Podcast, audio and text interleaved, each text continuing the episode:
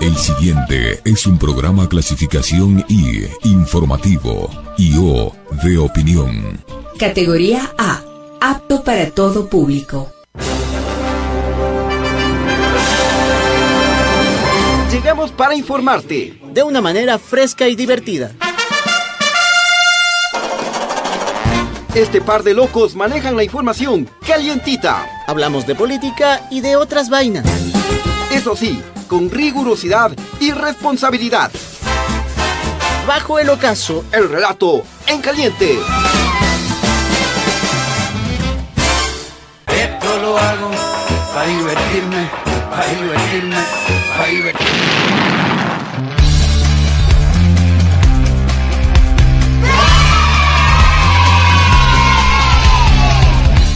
Hola queridos amigos de Radio Pichincha, bienvenidos como siempre abajo el ocaso estamos listos para inyectarles energía. Hola mi querido Chano, ¿cómo estás? ¿Qué hubo Chano? Pero mucha energía que necesita sobre todo el Chimi con esa gripe que no se le va, Chimi, estás preocupando ya. Oh, ¿Qué anda pasando? el problema de la garganta. Eh. Pero, ¿qué andas haciendo pues oye? Ya estaba bien y otra vez. Pero ¿qué andas Parece haciendo? que por aquí hay algún virus que todo el mundo está ahí con... Sí, oye, sí, realmente. Solo vos no caes, me admira, oye. Yo tengo otros males, pero tengo otras enfermedades que ya más bien ni les cuento.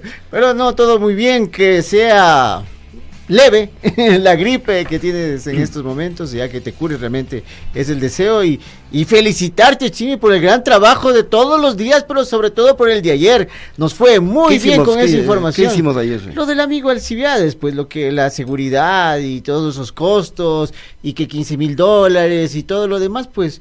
Ah, sí, sí, tienes en razón, redes, pero ya se la, ya se, ya se la sacó bien bonito y ¿Cómo se la dice sacó? que esas imágenes que sale con guardaespaldas y, y unos policías del GIR o del GOE, Lo recuerdo.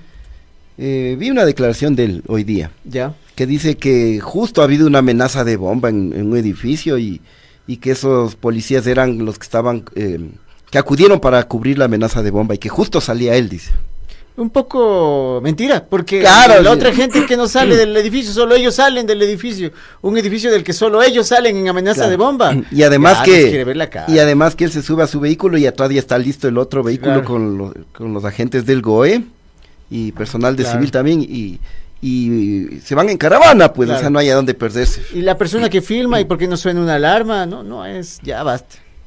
Mentira. Sí, sí, pero bueno, ya sabes cómo son nuestros políticos y así te y así te piden el voto, o sea, Claro. o sea, mienten. Claro, descaradamente eh, en este caso, eh, revisen la información que tenemos ya subido en nuestro canal de YouTube, también en las redes de Radio Pichincha, Twitter, eh, ¿qué más? Instagram y demás, la información acerca de cuánto le cuesta al país esta seguridad.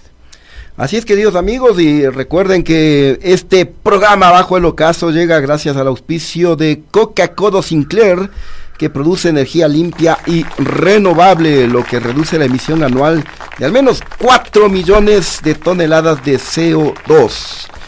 Y también recuerden que somos retransmitidos por Radio Muisne 92.3 FM Esmeraldas y también por Radio Líder Amazónica TV Online. Nuevamente reitero el saludo a todos quienes se van ya enganchando a nuestra señal a través de nuestros distintos canales, ¿no? ¿Y quién está apoyándonos el día de hoy?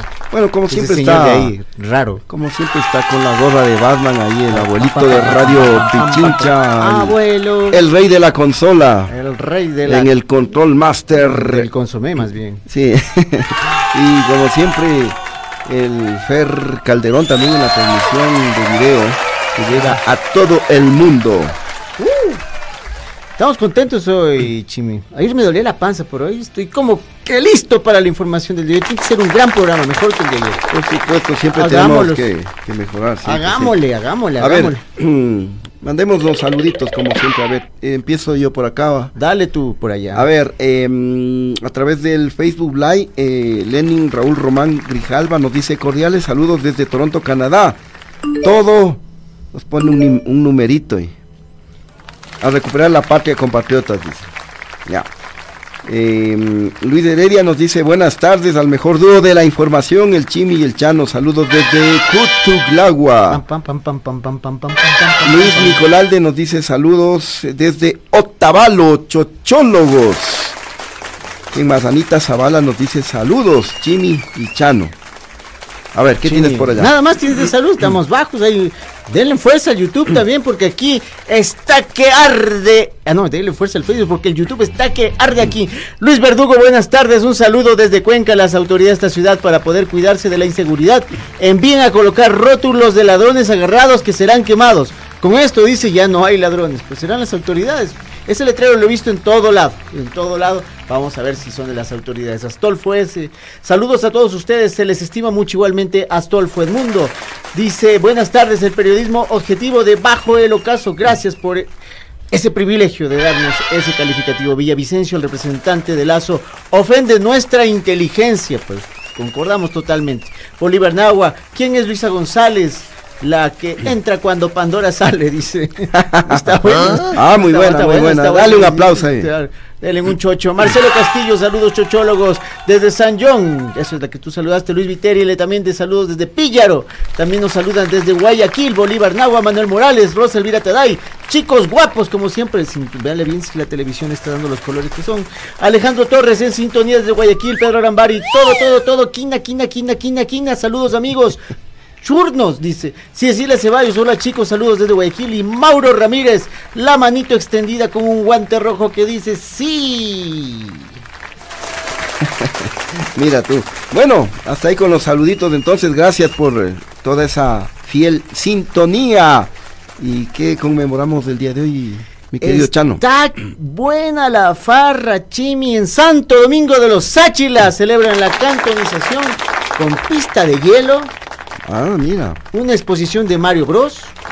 Y como tú oyes, grandes conciertos, bandas, ya desde antes. Esto es como en Imbabura también, entonces ves que siempre están en fiestas, pues aquí también, porque las fiestas son el 3 de julio y ya desde hoy, 27 de junio, están celebrando y un saludo a mi casa, cumpleaños también de mi adorado hijo mayor Julián, ese gran lector y amigo mío, Julián, un fuerte abrazo, felices 15 años. Ah, muy bien, muy bien. oye, 15 añitos. 15 añitos. Pues me uno a ese, a ese abrazo, que, fe- que festejes mucho a tu Claro. guagua, 15 añitos. Muchas felicidades para Julián, ¿no? Julián, se aceptan donaciones Juliancito. porque no han pagado todavía, pero se aceptan donaciones para cualquier cosita. Bueno, bueno. Bueno, entonces, eh, saludos también a Santo Domingo de los Sáchilas por su nuevo aniversario de cantonización. Bueno, ahora sí, Hagámosle. hagámosle a las noticias. Échale, Oye. maestro. Échale. Información en caliente.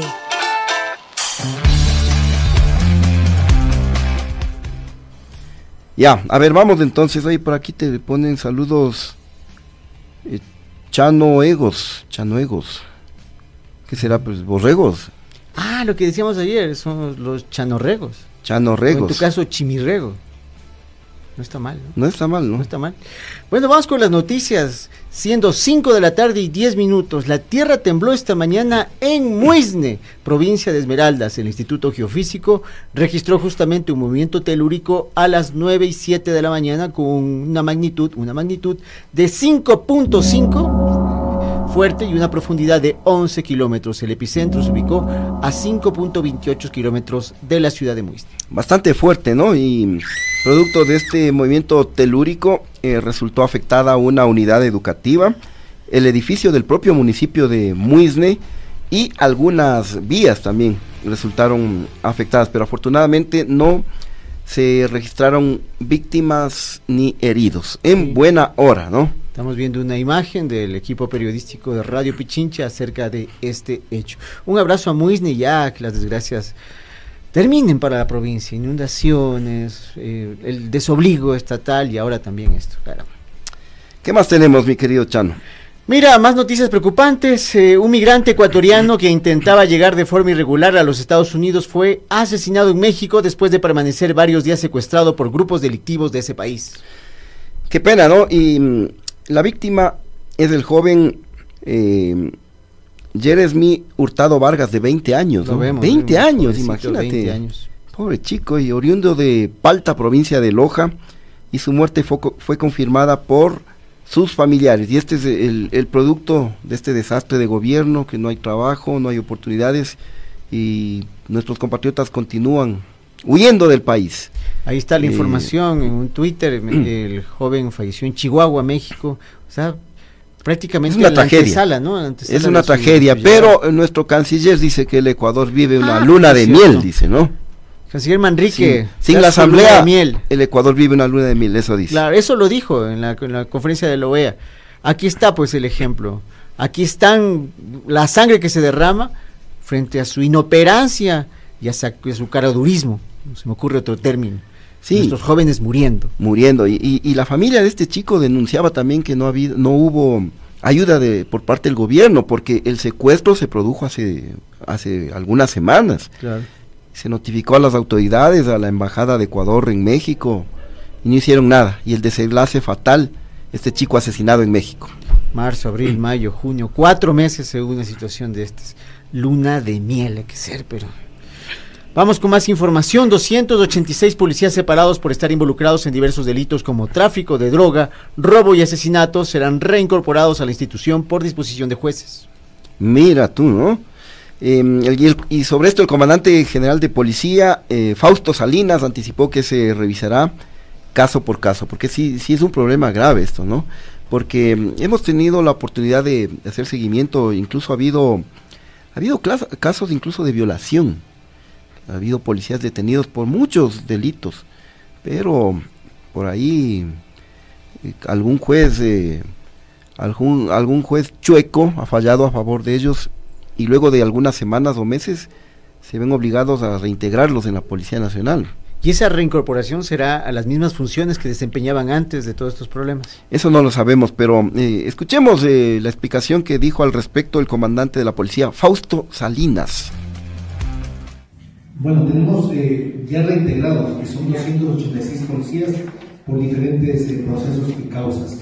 Y, precisamente lo que queremos, eh, el mensaje que queremos dar es que los jueces tomen decisiones coherentes con la situación que vive el país. Nosotros como policía estamos empeñados en mejorar los niveles de confianza, de sacar a malos elementos y que los malos elementos que ya están afuera no intenten regresar con argucias jurídicas y sobre todo usando algunos jueces que están en algunas jurisdicciones que están, eh, sobre todo que, que son recurrentes como algunos jueces de Esmeraldas, al- eh, eh, eh, un juez de Pueblo Viejo, algún juez de, de Guayas. Entonces, eso es lo que queremos hacerles el llamado. De todas maneras, tomaremos las acciones correspondientes en el ámbito de lo que nos permite la ley a través de una denuncia o a través de las acciones que sean correspondientes. Hemos conversado ya con, con algunas autoridades y están... eh, Bueno, pues, criticando a los jueces. y Argucias judiciales, dice, ¿no? Y demás. Mm, Yo no entiendo. Él, él de alguna forma suma nuevos elementos, pero no quiere que sean estos elementos, sino que sean los nuevos los que están formando, ¿no? Exactamente, oye, pero yo me pongo a pensar, pero si hay hasta narcogenerales en la policía, o sea, los de menor rango con mucha más razón pues hacen de las suyas y les votan y ya, vuelven. Para seguir en sus dar- andanzas, güey. Acabas de dar así. ¿Y con qué cara pueden Claro. los mandos Claro. eh, exigirles que, que ya no retornen a la institución? Refrendo lo que tú dices, eh, Chimi, totalmente, creo que lo has dicho lo más importante. Y mira que se siguen bajando del barco, ¿no? Primero se bajan las ratas, segundo se bajan los que ya saben de la situación, los otros los que ven a la distancia que ya viene un iceberg, y por último se bajan los ministros. Así es porque eh, Julio José Prado se bajó del barco, yo les llamaría, no el, no el barco, sino el Titanic Lazo, Claro. ¿no? Entonces eh, Julio José Prado renunció al cargo de ministro de la producción. Eh, dijo que se va por, por motivos familiares. eh. ¿No será una implosión, tomando en cuenta lo que pasó recientemente con ese pequeño sumergible que estuvo cerca del Titanic? ¿Implosionó Julio, Julio José? Eh, seguramente. Pero bueno, como ya el gobierno está de salida y como acordémonos que este señor Julio José Prado, eh, ministro de la producción, él provino de la banca, porque él fue presidente de la Asociación de Bancos Privados, eh, de la Asobanca. Entonces ya se van porque seguramente ya habrán hecho sus, sus amarres ahí con sus panas, con los propios bancos, con sectores productivos, el sector exportador. Entonces ya misión cumplida. Claro. Chao. Oye, hagamos un tema respecto a las comisiones bancarias, lo que siguen ganando los bancos, los privilegios que tienen. Incluso con este tema del metro creo que podemos hacer algún Ah, enlace. sí, ahí hay una buena perla que Claro, estamos tras la pista, ¿no? Exactamente, ¿por qué no podemos hacer? Pero no que lo saque al aire, seguramente nos están escuchando de la competencia y quizás lo hacen a su estilo, pero aquí hablaremos bajo el, bajo el ocaso, cuando sea momento. No les diremos, pero ustedes se enterarán. Ya, está bien, entonces vamos a trabajar en ese temita. Bueno, ahora les cuento amigos que el presi don Guille Lazo participó hoy en la inauguración de la 68 edición de la Comisión de las Américas sobre Turismo. Sobre turismo debe tener mucho que hablar, porque Claro. en el feriado bancario estuvo haciendo turismo. El mandatario aseguró que su gobierno ha ejecutado acciones como loco, como mote, como chochos, para fortalecer el turismo y por ello esa actividad registra un importante repunte. Eso dice. A ver, miremos y escuchemos lo que dijo don Guille Lazo. Precisamente este sector es nuestra tercera fuente de ingresos, no mineros ni petroleros, y es un campo generador de 600 mil empleos.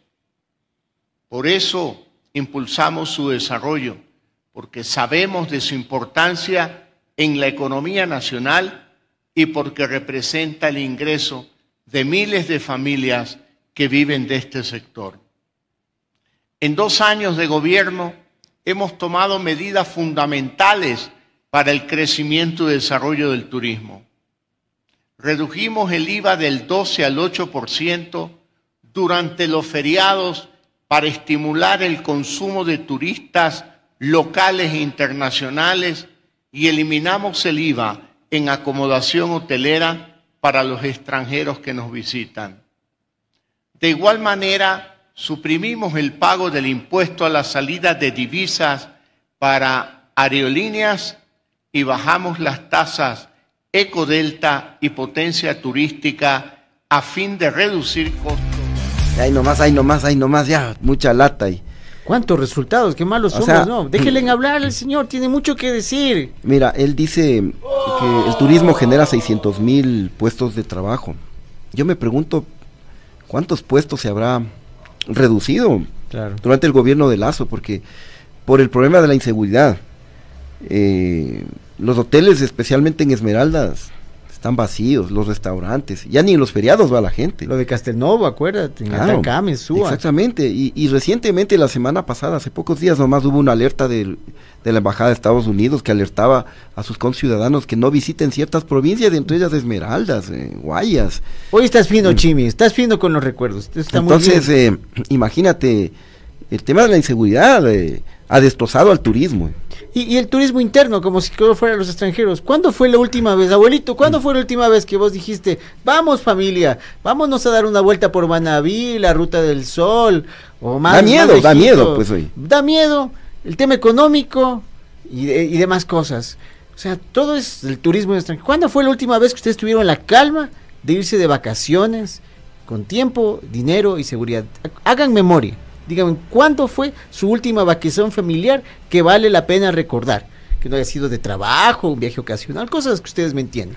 Díganme cuándo, ¿ya? Porque por el turismo internacional, que las transnacionales tampoco se ve, pero de turismo interno, que finalmente es la gente que construye ciudadanía, ¿cuándo?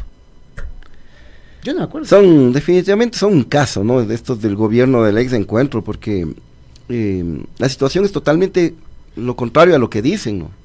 La economía hecho pedazos y acuérdate que el ministro de Economía, eh, Pablito Arosemena, salió a decir que la economía ecuatoriana ruge Ruge de hambre. de hambre, Claro. ¿no? Estos hablan de Rus, de Rusia, ¿de qué digo de Rusia? De Suiza, de, de- de qué sé yo, de otro país. Y otro que duerme, pues, otro que duerme, pero si así como Roncara trabajara, otra historia sería la del país, el vicepresidente Alfredito, el soñador borrero. Despertó, ¿no? No, imposible, imposible. ¿Es en serio? Hagamos una pausa Sí, de sí. tres segundos porque es en serio. Despertó, eso, yo te digo. Abuelito comprende, él sabe de dormir. Y anunció que el gobierno anunció que el gobierno comprará 300 nuevas ambulancias. Escuchemos lo que dice el borrerito. Van a ser ambulancias para transporte de los pacientes, porque en nuestro querido Ecuador la gente se muere en la paila de una camioneta. Hemos buscado la transformación digital, la transformación de la salud y hemos implementado decisiones firmes y con visión, porque la inmediatez no hace la diferencia, tampoco la improvisación. En nuestro gobierno, el programa y todo el proceso de transformación de la salud se entendió como la necesidad de utilizar la tecnología para llegar a cada familia ecuatoriana. La experiencia de otros países han demostrado que las nuevas herramientas para mejorar los servicios de atención médica tienen que tener el soporte digital. Tenemos que, con el mecanismo favorable. Ahí está el, el dormilón. Oye, ¿tú no roncas? Eh, sí. A ver, ronca. sí ronca el chile.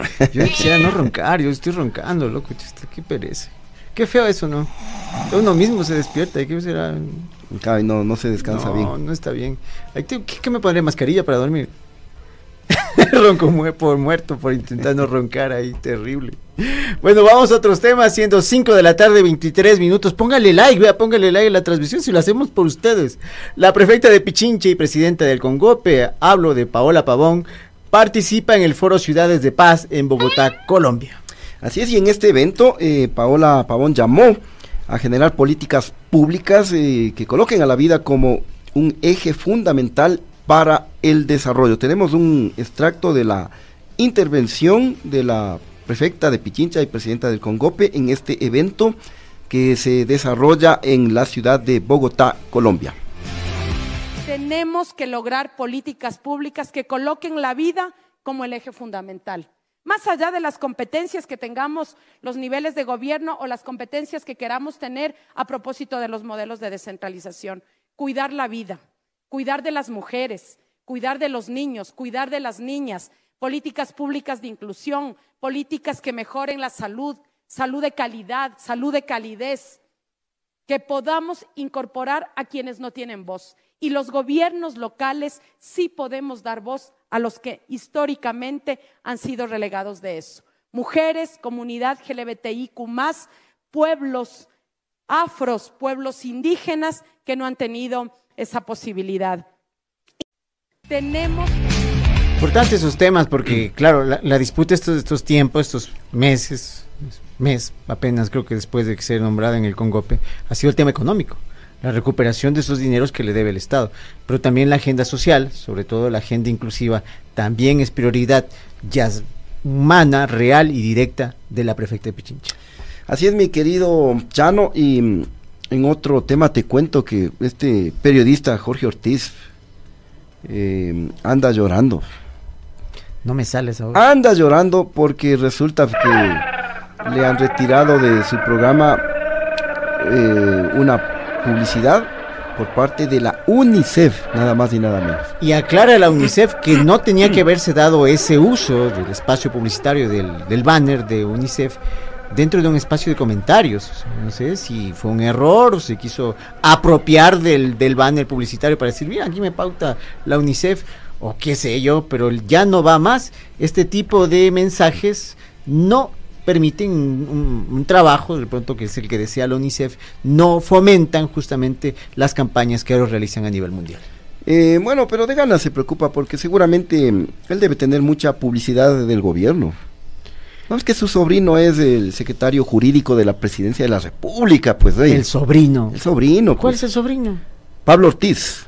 Ah. Y el papá de él, es decir, el hermano de Jorge Ortiz, es el que fue hace poco eh, embajador también en, en, el historiador en Bélgica. El no, no, no, un abogado, un abogado. Es una familia grande. Le puso eh, el presidente que comía el arroz con huevito. Aquel, sí, sí.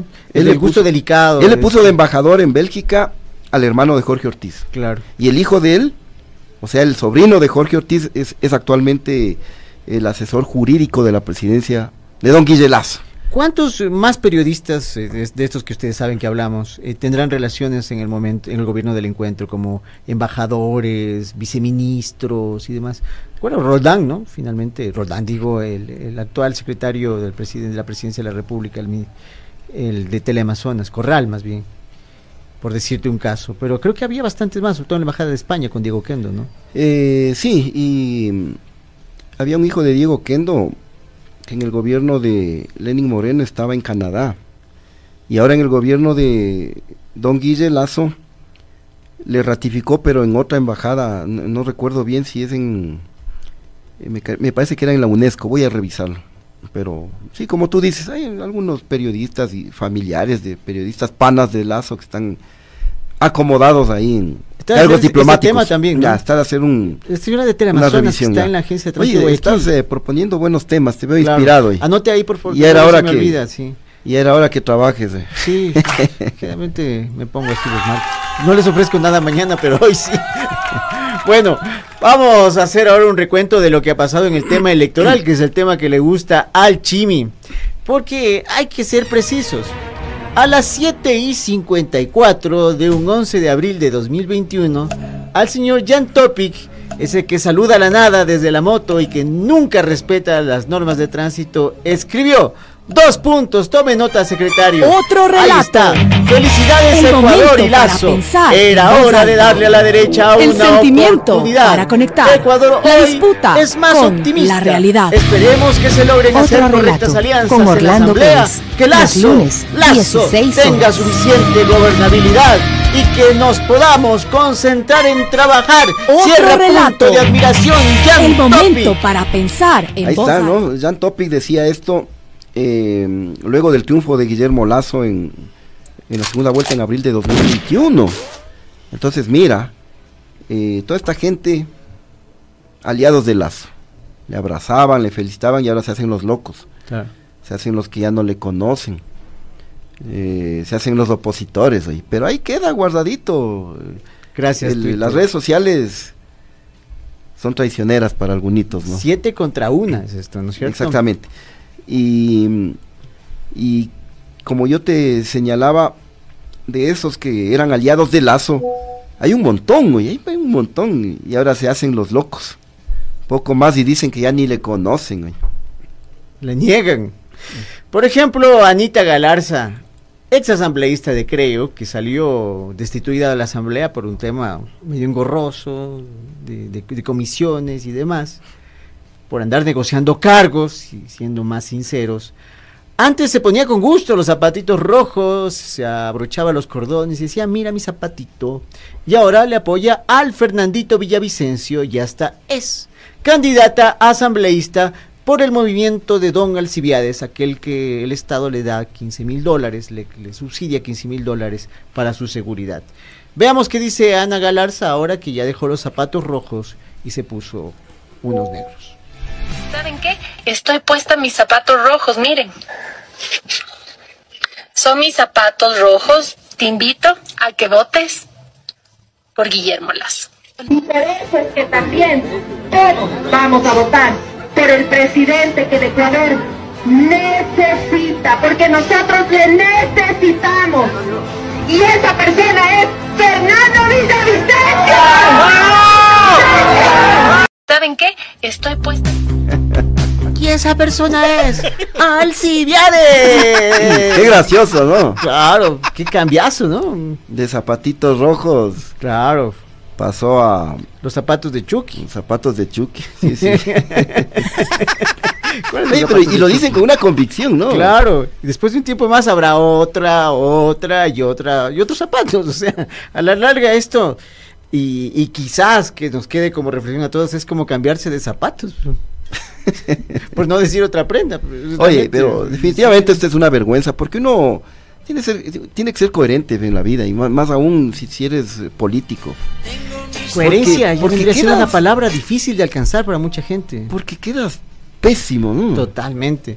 O sea, lo que pasa es que hay muchas categorías que ya se han escindido, ya no están en la sociedad. Coherencia, ética, probidad, eh, sindéresis, ya no hay. Pero en política, creo yo, por lo menos en estos momentos, son más que urgentes. Así es. Bueno, eh, ¿seguimos o vamos a la pausa? Ya. Eh, vamos a una breve pausa, amigos. Luego les contamos más de los candidatos y luego entraremos a la polémica de hoy que va a estar eh, muy buena. Va a estar tss. Y que le hemos titulado, ¿cómo le titulamos? Eh, Están privatizando el sector. se vienen las privatizaciones de las hidroeléctricas. Se ¿no? viene. Se Cortesía viene. de Don Guille Lazo y Fernando Santos. La privatización. Se vea. Se viene. la Volvemos, amigos. No se vayan. Inicio del espacio publicitario. ¿Te has preguntado de El sentimiento para conectar. La disputa con la realidad. Otro relato con Orlando Pérez. Los lunes, 16 horas. Otro relato. El momento para pensar en voz alta. El sentimiento para conectar. La disputa con la realidad. Otro relato con Orlando Pérez. Los lunes, 16 horas.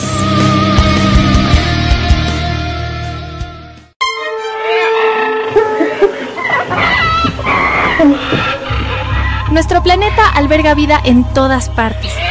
Los animales silvestres nos ayudan a cuidar de esta gran casa. Y los animales con los que convivimos nos alegran día a día.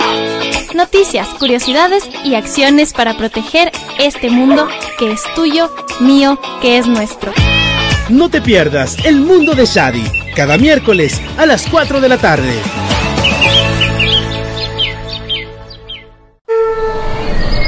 Confirmado. En julio, Radio Pichincha te invita a formar parte del mega evento familiar más divertido del verano. A volar con el cometazo. Libérate, mira al cielo, saca a relucir tu artista interior y deja volar tu imaginación. Habrá música, color y diversión. Será una gran fiesta para disfrutar en familia. Radio Pichincha te invita a volar. Ya está aquí, el cometazo. Qué malo es ella bestia, bueno. Muy bien, vamos ya Dale, con dale, la sin información. aire yo. 5 de la tarde y 33 minutos. Seguimos revisando la agenda de los candidatos a la presidencia de la República. Nada interesante lo de Otto, pero tenemos que cumplir con el requisito también de decir que están haciendo de una entrevista a diario La Hora. Y nuevamente habló sobre el asunto de seguridad, la reactivación de la economía. Eso sí, todo desde, desde Carondelet. O sea, Cualquier cosa es posible, pero primero me la hacen a mí, me juegan con, conmigo, me dejan en Carondelet bien instalado y de ahí sí, cualquier otra cosita. Es una lógica mm, que es muy, muy, como muy maniquea, ¿no? Muy clientelar, no sé, pero bueno, Bueno. así también es la política. Eso de con el lotito, ¿no? Pero, ¿qué hizo Luisa González? Bueno, yo te cuento, yo te cuento. Porque ella se ha puesto a compartir imágenes de borregos. Más o menos como vos, más o menos. imágenes de borreguitos que son la, la imagen que se ha puesto a circular de su campaña. Entre ellos del borrego amazónico, el cotopaxense. Ese es el amazónico, eh, que A ver, no, además. oye, está, está chévere ese borrego. eh. Yo estaba pensando si es Shuar, Ashuar, pero... Ese es el amazónico, El ¿no? amazónico, Mm. sí, sí, sí. Más por el collar, evidentemente, Sí, sí, sí. amazónico. Ya. El cotopaxense, ¿no? Tenemos la el plumita. cotopaxense. La pluma de en el Más sombrero. festivo se le ven. Claro, el campesino, y el típico collar de sombrero. cuentas, claro, el sombrero de ala y también, por supuesto, la, la pluma de pavo real, ¿no? Sobre todo allá en el Quilotoa tú encuentras esas plumas de pavo real. Y finalmente el borrego eh, educador, rodeado de, rodeado de sus estudiandos, graduados también. Me acuerdo que un compañero que recién se graduó también estaba igualito ahí es, con el tema. ¿Y con cuál de todos esos borregos te identificas vos? Este. ¿A qué grupo perteneces? Al borrego periodista de pronto, pero todavía no han sacado ese. Sacaron el borrego que rompe los periódicos, ese es uno. Pero el borrego periodista es otro. O sea, supongo yo que es más complejo la realización. Ahora, pues en el Oye, borrego pero simpáticos estos borreguitos, ¿no? Claro, no, es, ha habido es mucha otra forma de esto ha dado paso a mucha creatividad y yo veo que es una buena estrategia de campaña Claro, para posicionar esta- distinta, esta o sea que es distinta, no cabe la menor duda. Y también los alcaldes de Quito y Guayaquil pusieron sus respectivos borregos. Esto referente a sus preferencias futbolísticas, sobre todo el de Quito con Liga y el del Barcelona, que es hiper fan y hasta fue dirigente del Barcelona. Así es. Y mientras eh, la revolución ciudadana continúa con esta campaña de imagen de los borregos, te cuento que el Javier Herbas, él en cambio anda despotricando contra la, la Revolución Ciudadana porque por ese re- recurso que puso en contra de Herbas a su candidatura. Eh, y ahora el Herbas habla hasta de fraude procesal. Eso en Twitter. Twitter. Porque Twitter está bravísimo. Pero en TikTok está que la goza. O sea, no como antes, disfrazado y todo, pero por lo menos ya baila, póngale ahí. Tenemos un video, ¿no?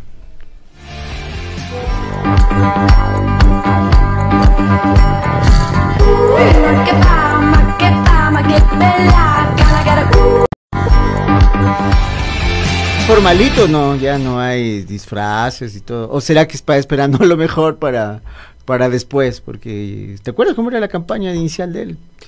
Patineta y todo, bueno. Herbas, herbas, herbas. ¿Cómo sería este? El bifronte, ¿no? Porque por un lado una cosa, por el otro lado otra cosa. Así es. Bueno, eh, hasta ahí las novedades de nuestros candidatos a la presidencia de la República. Vamos ahora sí con el plato fuerte de hoy.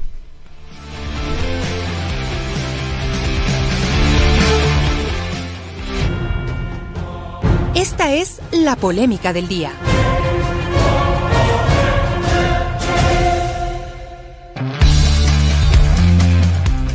Y la polémica se titula, se viene la privatización de las eléctricas. Y me olvido de traer la, la velita. Iba a tener una velita casi una vez, me olvido.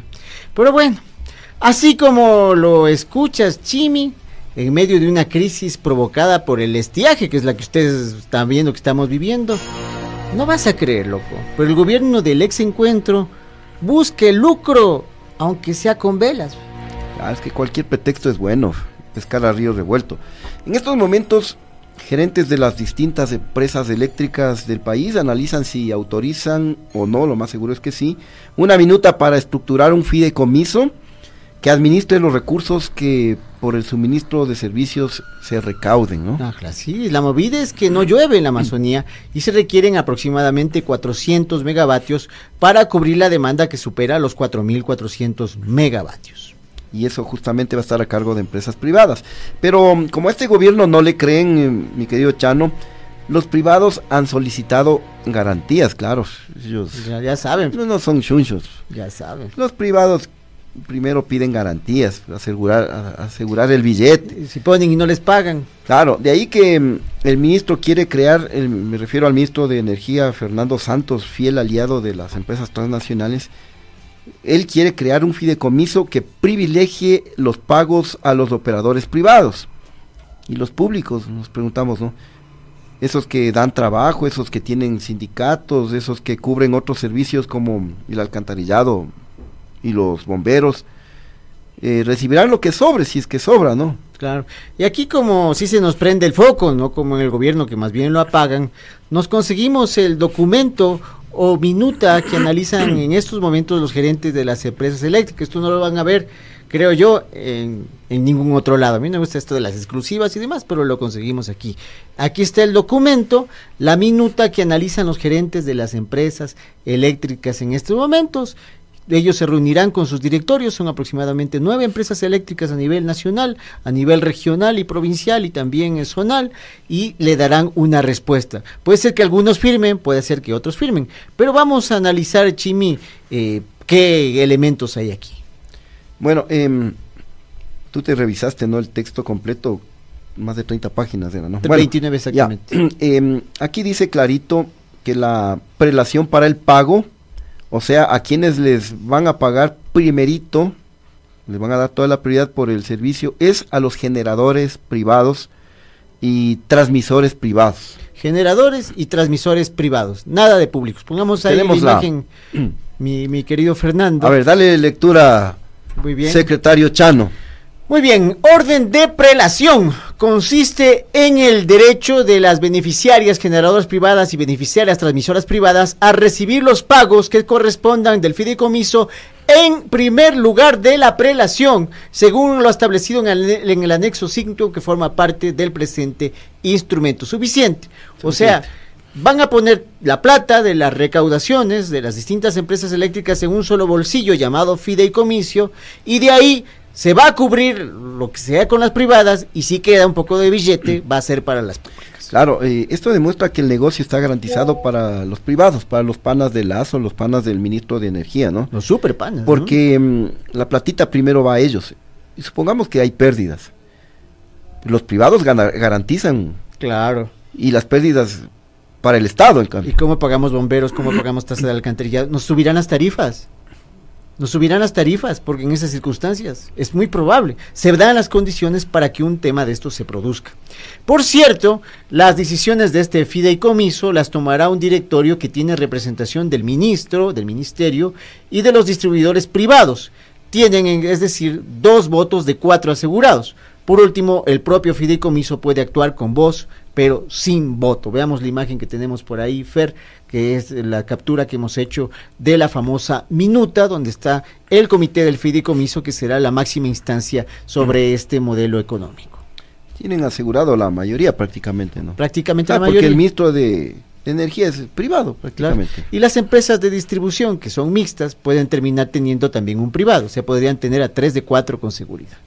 Claro, e- es la razón, mi querido Chano, eh, de que el ministro de el ministro Santos, ministro de Energía, haya hecho un peregrinaje en medios de comunicación en estos últimos días. Ustedes, amigos, canales, en Como los periódicos, hasta en de prensa radios, eh, tratando de posicionar esto, ¿no? Como que es algo positivo, cuando de por medio están los intereses nacionales. Claro. Pero a ellos les importa dar el negocio a sus panas privados. Y, y todas estas intervenciones de prensa, Chimi dijo cosas eh, un poco chistosas, ¿no? Vamos, una tú, una yo.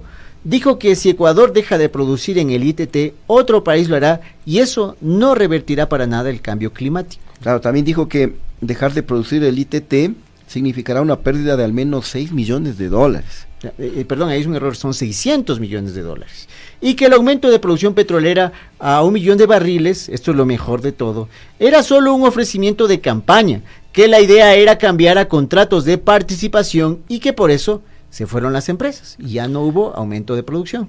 Y por último dijo que la producción eh, petrolera no ha aumentado desde 2000, eh, 23 desde 2003, ¿no? Desde Hace, hace 20 2003. años, eso dice él.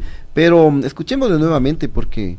Y, y también dijo que se analiza quitar el subsidio a las empresas que no han aumentado sus contrataciones para trabajar en horarios extraordinarios. Miren, subsidio sí. meta que se puso el presidente de la República fue durante la campaña. El foro petrolero, ¿verdad? Una institución compuesta de petroleros, ingenieros, economistas, abogados de la industria, analizaron las reservas en el país. Debajo de la tierra tenemos más de 40 mil millones de barriles de petróleo. Obviamente hay que extraerlos. Ya estamos 50 años produciendo, ha salido el crudo fácil. eh, lo que viene es un crudo muy difícil. Ellos dijeron que atrayendo inversión, porque se necesitaban 20 mil millones de dólares para extraer eh, la, eh, 500 mil barriles más a- y llegar al millón. Bien, ¿cuál era la premisa? Que se atraiga compañías extranjeras con dinero y tecnología que no las tiene el país. ¿Y cuál es el atractivo que se puede ofrecer a estas compañías, verdad? El contrato de participación. Vienen las compañías, meta. ¿Por qué pasamos esto petrolero en el tema eléctrico? Porque es el mismo modelo. Se quiere atraer empresas mejorando los términos de negociación, pero no vía ley, sino vía imposición, porque tanto lo petrolero como lo eléctrico se rigen en modelos públicos. Por eso, la sindicalista eléctrica y exasambleísta Liliana Durán denunció que este señor Fernando Santos, gran representante de los privados y su gente, quieren tomarse por asalto las eléctricas. Veamos el video de Liliana Durán. Salvite con toda su gente están interesados en tomarse por asalto las eléctricas con la finalidad de beneficio particular, beneficio de, de sus empresas eléctricas privadas. Eh, sabemos que Santos Salvite ha estado detrás de todos los temas eh, que hacen las empresas estratégicas del Ecuador con la finalidad de privatizar. En el tema petrolero igual tuvimos, tuvimos una situación, estaba todavía en vigencia la asamblea y logramos frenar el cambio de los, de los contratos petroleros.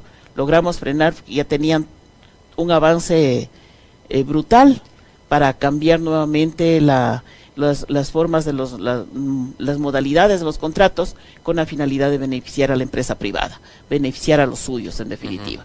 Ahora, eh, aprovechando de que ya no tienen asamblea, ya no tienen un control, están de manera acelerada buscando cómo llevarse las eléctricas.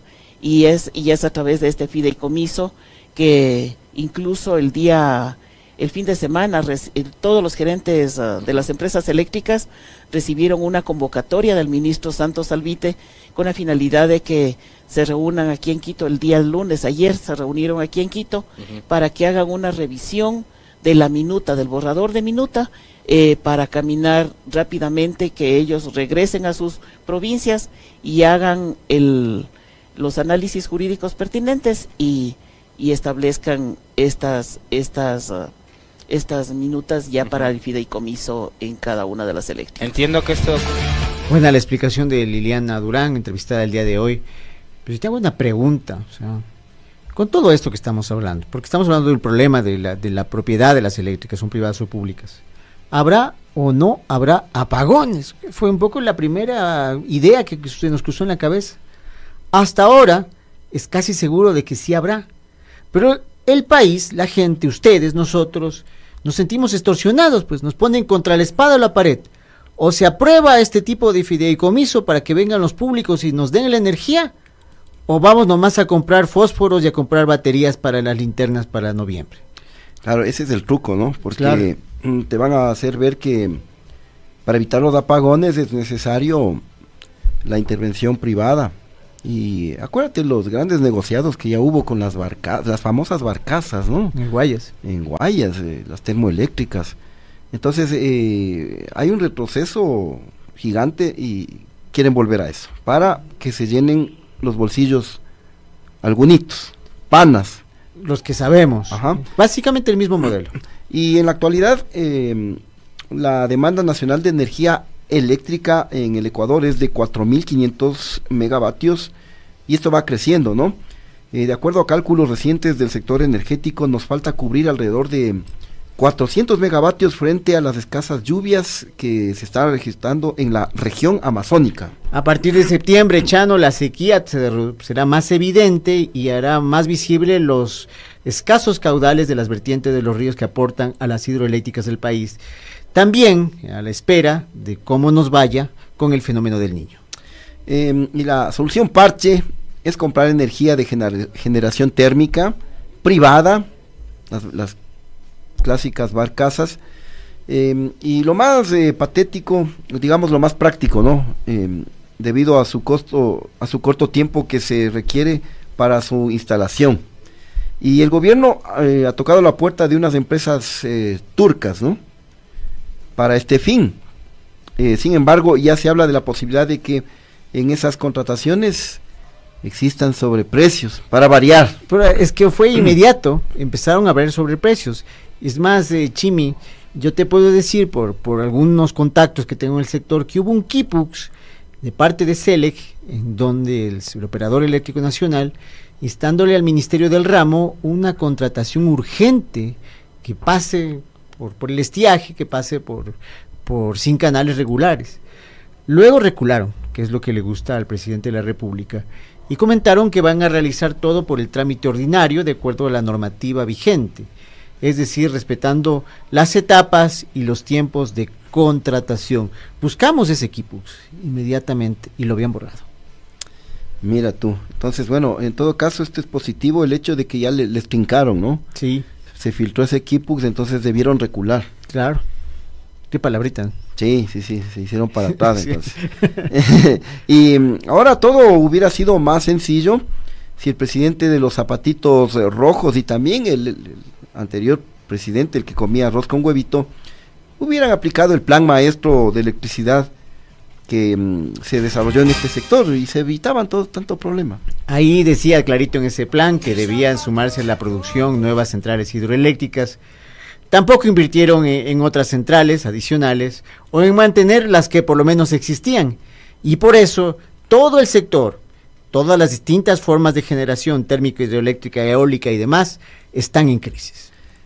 Eh, mira, y haciendo un paréntesis, esto se replica en todos los ámbitos, ¿no? O sea, descuidaron las eléctricas, descuidaron las refinerías, eh, descuidaron las carreteras, descuidaron los hospitales, las escuelas, absolutamente todo, ¿no? Sí. Está hecho pedazos. ¿eh? Intencionadamente, ¿no? Por cierto, claro. ¿Sabes qué es lo único que sí hicieron? ¿Ya? Es gritar por ayuda en el exterior y buscar negocios de alto nivel, eh, que es la única canción a coro que todo este gobierno canta, ¿no? Y que le sale afinada, porque todas las otras canciones relacionadas con la operación pública y con la gestión de lo público le sale hiper desafinado a este gobierno, ¿ya? Entonces, eh, el problema era, como les dijimos antes, que el entorno legal era de operación pública, ya el sistema de transmisión, las empresas eléctricas, las estructuras, los directorios. Entonces, si querían hacer algo, lo que tenían que hacer era cambiar la ley. Así es. Igualmente, el operador nacional. eh, a ver, ¿estoy bien o no? Sí. Eh, El operador nacional de electricidad. ah, ya, exactamente, el operador. ¿Lo leo yo? Dale, sí, dale. Sí, sí. Y el Operador Nacional de Electricidad SENACE, está con, con gripe nuestro compañero, y la Agencia de Regulación y Control, esta palabra ni con gripe ni con tos, Arcernert, son estatales. Por tal razón no se prestan las condiciones para una adecuada inversión privada. Pero el gobierno tampoco hizo esfuerzos para cambiar la ley del sector eléctrico por cuarta ocasión. Claro, y, y si tanto querían inversión privada, mi querido Chano, era que hagan un proyecto y luego busquen votos en la Asamblea para modificar la ley, lo cual hubiera permitido mm, dejar establecidas las reglas para un adecuado funcionamiento del sector eléctrico. Y claro, como ahora ya no hay asamblea, entonces se les, se les facilita todo, ¿no? No, pues están en el paraíso, Claro, acuérdate. están en luna de miel. ¿Y por qué no están en el paraíso en el sector eléctrico? Ah, es que quieren hacerlo con el fideicomiso. Ya recién van a hacer el, el paraíso ahí, ya lo tienen en otros lados y quieren meternos el paraíso del fideicomiso para que se lleven de una vez todo el paquete del sector eléctrico. Hace rato están tras ese botín, por cierto, no nos podemos dormir. Aunque estemos en- en viendo la campaña, aunque estemos preocupados por el fenómeno del niño, hace rato el gobierno está haciendo cosas para su interés. Además de todo, Chimi, que hablamos del fenómeno del, niño, sabían o no sabían, no me dejes mentir, que venía una fuerte temporada invernal combinada con un fenómeno del niño posiblemente uno de los más graves y, fuertes de los últimos años. Desde el 2021, donde el presidente del arroz con huevito y, y la sonrisa sardónica nos lo venía advirtiendo. Pero como no les gusta hacer nada, sino esperar que llegue el problema para poder llevarse justamente el, el- filete más jugoso que les conviene, no hicieron nada, intencionalmente cero a la izquierda, para llevarse en todo el paquete y- eléctrico a precio de la famosa gallina enferma. Eh, y ya ni los colombianos nos van a vender eh, energía porque están pasando los mismos problemas que nosotros. Eh, pasamos de la posibilidad de vender energía a los países vecinos a prender velas, así que alisten las velas. Eh, otro recuerdito del gobierno del encuentro va a ser las velitas. Pero no les queremos dejar con ese recuerdito de las velitas. ¿Te acuerdas de Laura Sixto? Por supuesto. ¿Te acuerdas de cómo era llegar a la casa ahí en la noche? Pues sí. y- Ahora con esta No, pues, inseguridad, ponte a- Eh, temprano para irse a clases tocaba salir eh, en la oscuridad, pues. Ahí está, Ah. mira. Eh, eh, eso era lo que nos tocaba. Y los guaguitos 5 de la 5 de la mañana, como que fuera a las 6 de la mañana. Y ahí nosotros, yo me acuerdo que vivían en esa época en la Gasca y se apagaba toda esa subida de la, de la Gasca y los ruidos, todo. Pero llegaba, ¿no? Finalmente. Ahora, pues, yo en el comité del pueblo voy a hacer eso a las 6, 7 de la noche. Por ahí me voy santiguando, saludando a Pastora. O sea, no es eh, esta la misma situación del país como para someternos a esto. Pero no les queremos dejar con un recuerdo así apagado, sin luz, falto de energía. Veamos este otro recuerdito. Según el Banco Central del Ecuador, entre los años 2013 y 2020, hace poco realmente, Ecuador recibió más de 170 millones de dólares producto de la exportación de energía eléctrica. El país en esas épocas, mira que estoy hasta el 2020, porque muchos proyectos se terminaron después del 2017, el país se consolidó como el principal proveedor de recurso ener- energético a Colombia y a Perú, gracias al inicio de operaciones de grandes centrales hidroeléctricas, entre ellas Sopladora, Coca Codo Sinclair, del, Sin- Sin- del Sinizagua y Minas San Francisco. En ese sentido, 2019 y 2020 son los años que registran los máximos históricos en ingresos a partir de la venta de energía. Por ahí tenemos un cuadrito acerca de este aumento de la venta de energía. Eh, mira, tú qué lamentable, ¿no? Este mm, retroceso por la ineficiencia de estos gobiernos, ¿no? Que pasamos de una época dorada en, en materia energética en el que el Ecuador era exportador de energía. Imagínate, eh, como tú lo señalabas, recibimos, el país recibió 170 millones de dólares por la exportación de energía, especialmente a Colombia, Perú. Y ahora tenemos déficit de energía. Centrales que no operan más del 60%, proyectos termoeléctricos que no tienen energía, nos va a tocar importar gas, además de todo, porque estas barcazas y demás operan con gas, que no tenemos, el- varios proyectos no han iniciado, y la posibilidad de que nos suban las tarifas y de perder la propiedad de las empresas eléctricas. Es decir, ¿qué te diré? Caída y limpia para el sector eléctrico. Así era haber titulado esto. Caída y limpia para el sector eléctrico. Ponle otra vez las velitas, querido eh, Fernando. Ese parece que va a ser nuestro futuro, a menos que los ciudadanos, los sindicatos y los representantes de los directorios de las empresas eléctricas no den paso a esta minuta, porque hay una delegación variada en estos, en estos eh, directorios, en los que están por lo menos aquí en, en la provincia, está el alcalde y también la prefecta.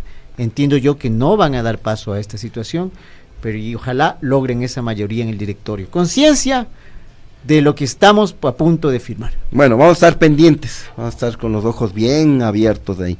Bueno, se nos ha acabado el tiempo. eh, eh, nos vamos a despedir poniéndoles una imagen de un que nos acaba de enviar algún oyente de un borreguito inclusivo, mira. ¿Ah, sí? A ver, lo vamos a tratar de Póngale. descargar. lo vamos a tratar de descargar. Ya. Bueno, eh, hasta tanto, eh, bueno, hay que recordarles, nos despedimos, ¿no? Pero hay que recordarles que bajo el ocaso llegó bajo, gracias al auspicio de Coca-Cola Sinclair, la energía que genera esta central logrará cubrir en promedio el 30% del total de la energía hídrica del Ecuador y es la obra más grande del país. Así es. Eh, así es, nos vamos. Comentarios eh, de ahí está el amigo emperador Apolo, como siempre. Está por aquí Sas, está Tranquis, está Nayade Fernández, está en contacto con nosotros Yele, Gio- Giorgio Ranulfo, Carlos Gray, Washington, Washington Quispe Galárraga, y Patricia Briseño y demás, saludándonos también por este programa que espero que les haya electrocutado un poquito, ¿no? La conciencia porque no y podemos que vayan preparando ese- las velitas, más que sea la de- velita de la primera comunión. Tú te veías de tener la velita esa. sí. Habría que buscar. eh. Sí, sí hiciste la primera comunión. Sí, sí, sí, la primera comunión, la confirmación. Yo estuve en colegio religioso. Yo también. ¿Y la segunda hiciste? no, esa no. Ya, No, Ahí tenemos la imagen del, más- más del borreguito inclusivo segunda, que nos ha mandado Oh, ese sí está chévere. un, un oyente. Qué lindo, qué lindo ahí. Sí, la bonito. creatividad, ¿no? Claro. Y como flaquito, ¿no? Sí, sí. Bueno, nos vamos, eh, queridos amigos, se nos ha acabado el tiempo, pero los esperamos el día de mañana. Gracias, como siempre, por su amable atención. Gracias a ti también, mi querido Chano. Y nos veremos mañana. ¡Salud!